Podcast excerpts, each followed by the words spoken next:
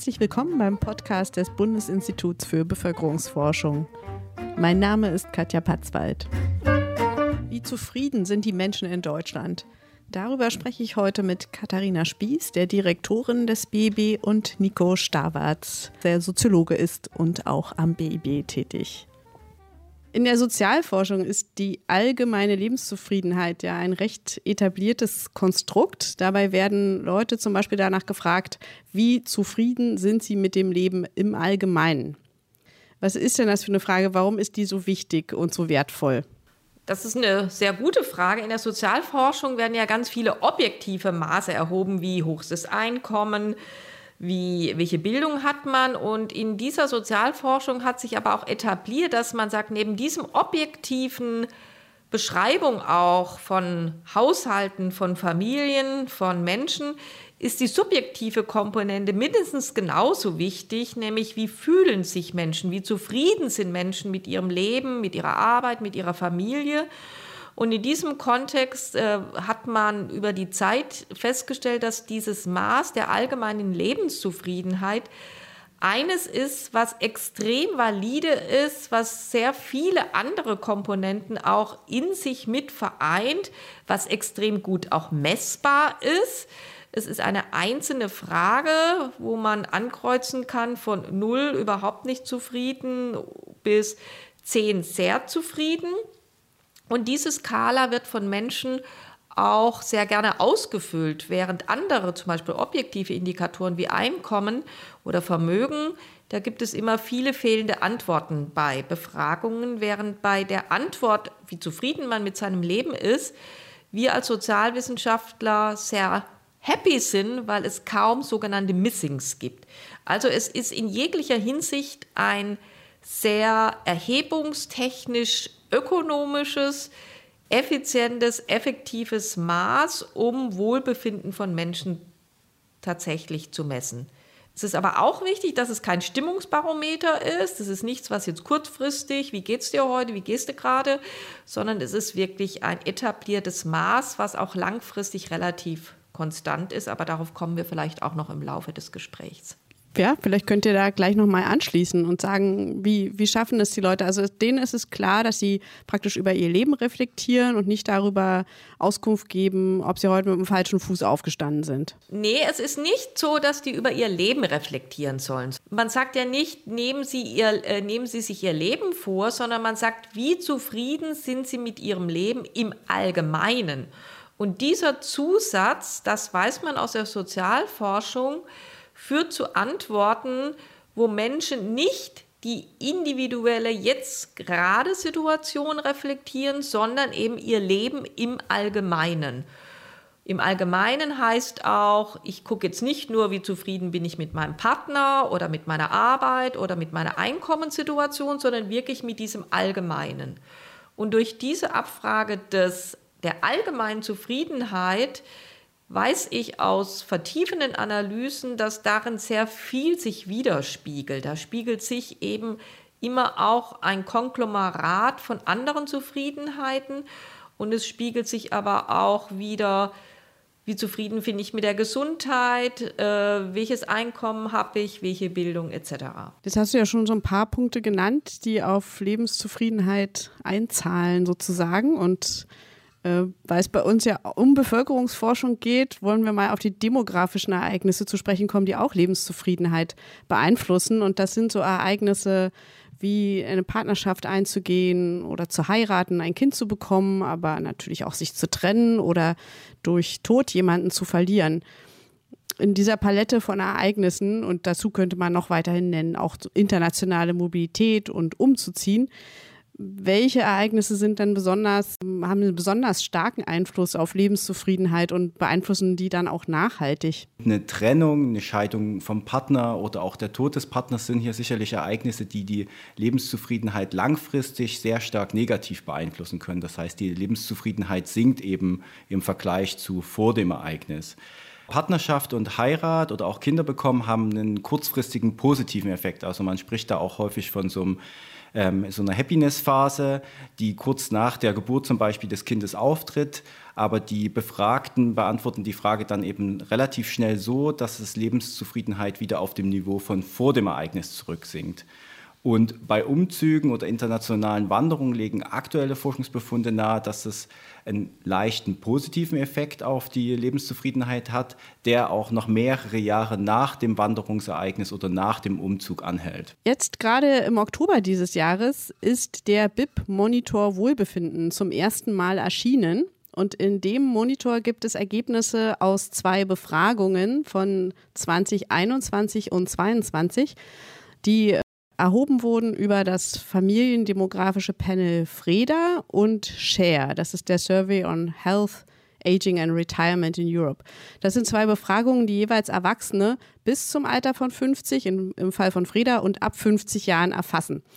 Was habt ihr denn aus diesen Befragungen jetzt herausgenommen für die Lebenszufriedenheit bei Erwachsenen? Ihr habt da unter anderem zum Beispiel Personen mit Kindern und solche ohne Kinder verglichen, also Minderjährigen, die dann mit ihnen noch zusammenleben. Ja, in der Tat, wir haben da viele spannende äh, Befunde herauskitzeln können, die auch unsere Forschung am BIB widerspiegeln. Wenn wir uns die äh, Kinderhabenden und Nicht-Kinderhabenden nochmal genauer anschauen, dann können wir sehen, dass es tatsächlich einen Unterschied gibt im Wohlbefinden von Menschen mit und ohne Kinder im Haushalt. Das ist das, was wir messen können. Grundsätzlich sehen wir in den FREDA-Daten, dass Personen mit Kindern im Mittel zufriedener sind als solche ohne Kinder.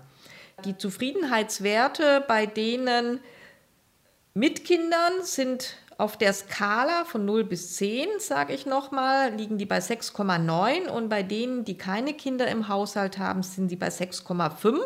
Und wir wissen aus der Lebenszufriedenheitsforschung, dass das tatsächlich signifikante Unterschiede sind.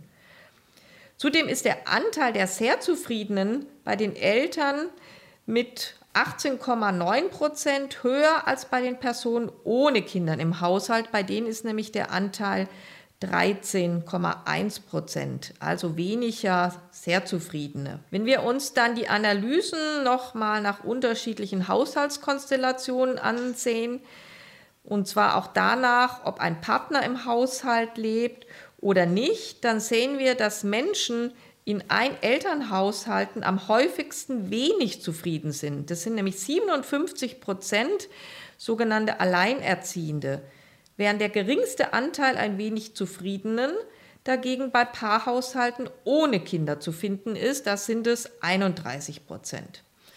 Insgesamt sehen wir, und das ist für die Politik wirklich relevant, dass Alleinerziehende eine Gruppe sind, die einen wirklich hohen Anteil an sehr Unzufriedenen haben und einen sehr geringen Anteil an sehr Zufriedenen. Und deshalb ist es auch eine Politikempfehlung, dass man wirklich sich dieses Wohlbefinden von alleinerziehenden Elternteilen noch mal stärker anschauen sollte ja, also ihr habt ja gerade schon alleinerziehende Personen mit Kindern, da drängt sich natürlich nochmal der Gedanke auf, dass 2021 ein Pandemiejahr war, was, wie wir wissen, gerade Eltern und besonders auch Alleinerziehende natürlich nicht gerade sehr begeistert hat äh, in ihrem Leben oder sehr vor viel große Herausforderungen gestellt hat. Welche Rolle spielt denn das für so eine Befragung, dass nun die diese, der Start dieser Reihe auch des BIP-Monitors, der ja jährlich erscheinen wird, ausgerechnet in so einem Pandemiejahr erfolgt. Ähm, genau wie du sagst, wissen wir aus Studien, dass die allgemeine Lebenszufriedenheit während der Pandemie gesunken ist, eben auf so einer Skala von 0 bis 10 um einen Punkt. Also das ist ein relativ starker Effekt und eben insbesondere eben auch für Mütter.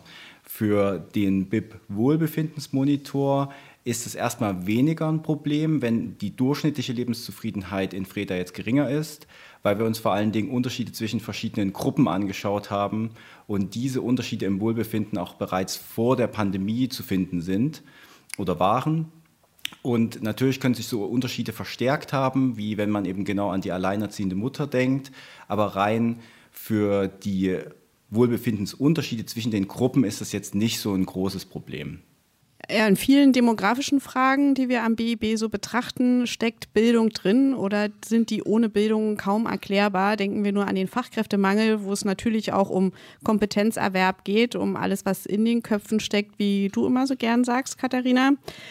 für Lebenszufriedenheit. Äh, welche Rolle spielt denn Bildung an der Stelle? Bildung spielt überall eine Rolle, so auch bei der Lebenszufriedenheit. Mit den Freda-Daten sehen wir, dass im Mittel Akademikerinnen und Akademiker zufriedener als Menschen ohne einen akademischen Abschluss sind. Zudem sehen wir auch, dass der Anteil der wenig Zufriedenen mit 36 Prozent bei denen, die nicht oder noch nicht fertig studiert haben, deutlich höher ist als unter den Akademikerinnen und den Akademikern. Ein weiterer großer Unterschied gibt es beim Anteil der sehr Zufriedenen. Da ist es so, dass 21 Prozent mit einem Hochschulabschluss tatsächlich angaben, sehr zufrieden zu sein. Bei den Personen, die keinen Hochschulabschluss haben, ist dieser Anteil mit nur 18 Prozent tatsächlich auch niedriger. Wir haben uns aber nicht nur jetzt angeschaut, wie die Bildung von einem selbst, die mit der Zufriedenheit zusammenhängen, sondern wir haben uns auch noch angeschaut, wie der elterliche Bildungshintergrund, der ja sehr viel auch im Leben entscheidet, ob der tatsächlich auch die eigene Zufriedenheit mit beeinflusst, beziehungsweise ob es da einen Zusammenhang gibt. Und dabei können wir sehen, dass tatsächlich auch der elterliche Bildungshintergrund für die Zufriedenheit eine Bedeutung hat, nämlich diejenigen, die eher akademisch ausgebildete Eltern haben, sind mit ihrem Leben auch zufrieden. Auch da gibt es also intergenerationale Zusammenhänge und man kann schon fast sagen, auch da ist die Bildung der Eltern ein ganz wichtiger Prädikator dafür, wie Wohlstand auf einer subjektiven Ebene sich weiter vererbt. Dem äh, BEB-Monitor Wohlbefinden wurde auch Pendeln mit betrachtet und beruflich bedingte Umzüge. Jetzt wissen wir, dass immer mehr Menschen weitere Strecken pendeln. Die meisten tun das mit dem Auto. Ja, wie wirkt es auf Lebenszufriedenheit? Sind Menschen ganz zufrieden, äh, die mehr pendeln, oder ist es eher stressig äh, und nicht so zuträglich? Ähm, ja, das ist eine schwierig zu beantwortende Frage. Vielleicht fangen wir wirklich erstmal damit an, dass wir sagen, die Daten des Mikrozensus zeigen tatsächlich, dass heute jeder vierte Erwerbstätige eine Pendelstrecke von mindestens 30 Minuten, also einen einfachen Pendelweg zurücklegt. Das war Anfang der 1990er Jahre noch jeder fünfte.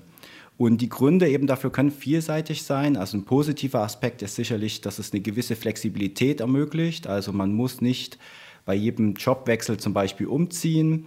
Ähm, und Familien können zum Beispiel auch viel freier entscheiden, wo sie wohnen wollen oder bis zum gewissen Grad. Wenn man jetzt zum Beispiel an die Familie denkt, die sich bewusst entscheidet, auf dem Land oder im Grün zu leben. Und auch ein positiver Aspekt ist sicherlich, dass Pendeln in der Regel oder lange Pendelstrecken mit einem Einkommensanstieg verbunden sind. Allerdings wissen wir auch oder zeigt die Forschung darauf hin, dass lange Pendelstrecken negativ mit einer Lebenszufriedenheit zusammenhängen, also die Lebenszufriedenheit eher sinkt wobei sich die Forscher da nicht ganz einig sind. Aber als gesichert können wir sagen, dass lange Pendelstrecken mit teilweise erheblichem Stress einhergehen und ähm, der sich eben auch negativ dann auf zum Beispiel die Arbeitsleistung oder auch ähm, die Beziehungen innerhalb der Familie auswirkt. Also daran sieht man, glaube ich, dass hier so positive und negative Dinge sich aus, gleichen können und deswegen nicht unbedingt so ein direkter Lebenszufriedenheitseffekt zu finden ist. Wir sehen aber, und das kann man als relativ gesichert ansehen, dass es eben mit einem hohen Stress einhergeht. Und der wirkt sich in bestimmten Situationen dann eben auch negativ auf die Lebenszufriedenheit aus. Wir behandeln am BB dieses Thema Lebenszufriedenheit ja auch, weil es neben den schon eingangs genannten Dingen, dass man etwas über die Menschen selbst weiß als subjektive Dimension, auch mit einer anderen Debatte noch zu tun hat, die ich noch mal kurz ansprechen möchte. Und zwar gilt es auch als ein Maß, um den Wohlstand eines Landes oder einer Gesellschaft zu erfassen. Also typischerweise könnte man da zum Beispiel die Wirtschaftsleistung nehmen. Bruttoinlandsprodukt ist sicherlich das, was am geläufigsten ist. Und das soll nun also jetzt ein anderer Faktor sein, ein anderer Indikator sein, äh, der den Zustand der Gesellschaft äh, unter die Lupe nimmt. Warum ähm, reicht es denn nicht, die Wirtschaftsleistung äh, zu messen? Also was ist denn die Kritik daran? Man könnte ja auch immerhin sagen, die Wirtschaftsleistung ist nun mal auch die Basis dafür, dass man Ausgaben tätigen kann für Gesundheit und für Bildung, die wiederum dann die Lebenszufriedenheit mit beeinflussen. Ja, die Debatte ist in der Tat schon alt und man kennt sie teilweise unter dem Slogan Beyond GDP. Also jenseits vom Bruttoinlandsprodukt. Das Bruttoinlandsprodukt per se, das misst erstmal den Gesamtwert aller Waren und Dienstleistungen nach Abzug aller Vorleistungen, würden wir Ökonominnen sagen. Das sagt aber noch gar nichts darüber aus, was es alles darüber hinaus an sozialen Beziehungen, an ökologischen und anderen Werten gibt. Und deshalb ist man darauf gekommen zu sagen, wenn wir den Wohlstand einer Gesellschaft messen wollen, dann reicht es nicht aus, wirklich nur Waren und Dienstleistungen zu betrachten, sondern wir müssen uns auch damit befassen, wie es den Menschen selbst geht. Die Menschen, und das sagen wir als Bevölkerungswissenschaftler ja ganz, ganz vehement, die sind eigentlich die wichtigste Ressource, die solche Gesellschaften wie auch Deutschland hat. Wir haben wenig Rohstoffe, sondern Menschen sind unser wichtigster Rohstoff. Und deshalb ist es ja auch ein dezidiertes Ziel von Politik, wirklich den Wohlstand auch der Menschen zugunsten der Menschen zu steigern. Wir wissen, dass Menschen, die zufriedener sind, tatsächlich auch produktiver sind. Also es gibt sogar einen Zusammenhang zwischen der Lebenszufriedenheit und dem Bruttoinlandsprodukt. Aber wir wissen auch, dass Menschen, die zufriedener sind, eine bessere Grundlage für Demokratie sind. In unserer heutigen Zeit ein ganz, ganz wichtiger Faktor. Wie stabil ist eine Demokratie? Das hat auch damit zu tun, wie zufrieden sind die Menschen mit ihrem Leben. Das hat die Politik schon lange erkannt. Es gibt viele Diskurse darüber. Die OECD hat ein Quality of Life Index, die UN, viele internationale Organisationen befassen sich mit diesem Thema. Und der Koalitionsvertrag der aktuellen Bundesregierung, der sieht sogar dezidiert vor, dass man in dem Jahreswirtschaftsbericht den Indikator des Bruttoinlandsprodukts ergänzt auch um eine soziale Dimension des Wohlstandes. Und mit unserer Messung des subjektiven Wohlbefindens docken wir genau daran an und wollen einen solchen Indikator nochmal dezidiert wirklich auch messen und zwar auch sehr differenziert messen. Darüber haben wir uns noch gar nicht unterhalten. Es gibt ja auch andere Publikationen, es gibt den Weltglücksatlas, es gibt für Deutschland einen Glücksatlas, die sich auch mit diesem Thema Zufriedenheit befassen. Die stellen Durchschnitte dar. Wie zufrieden sind die Deutschen im Mittel? Und wir mit unserem Wohlbefindensmonitor, wir wollen sagen, genauso wie es im Einkommen eine Verteilung gibt, mit der sich die Politik befasst, nämlich wer ist am unteren Rand, wer ist besonders arm, wie geht es den Reichen, es gibt den Armuts- und Reichtumsbericht. Wir wollen mit unserem Wohlbefindensmonitor auch sagen, es gibt eine Wohlbefindensverteilung und wir müssen uns anschauen, wer ist besonders zufrieden und wer ist besonders unzufrieden. Und genauso wie wir die monetäre Verteilung messen, wollen wir eben die subjektive Verteilung messen. Wir sind da in super guter Gesellschaft und deshalb habe ich da auch noch mal ein Zitat von John Stuart Mill, einem uralten Ökonomen aus dem Jahr 1848 mitgebracht. Der hat nämlich Folgendes gesagt: When a country has reached a reasonable economic level, it is time to stabilize the economy and rather focus on quality of life. Und diesem alten Zitat wollen wir uns gerne anschließen und zukünftig, wie du gesagt hast, jedes Jahr uns einmal die Frage stellen, wie zufrieden ist die Bevölkerung in Deutschland? Ja, ganz herzlichen Dank, Katharina und Nico.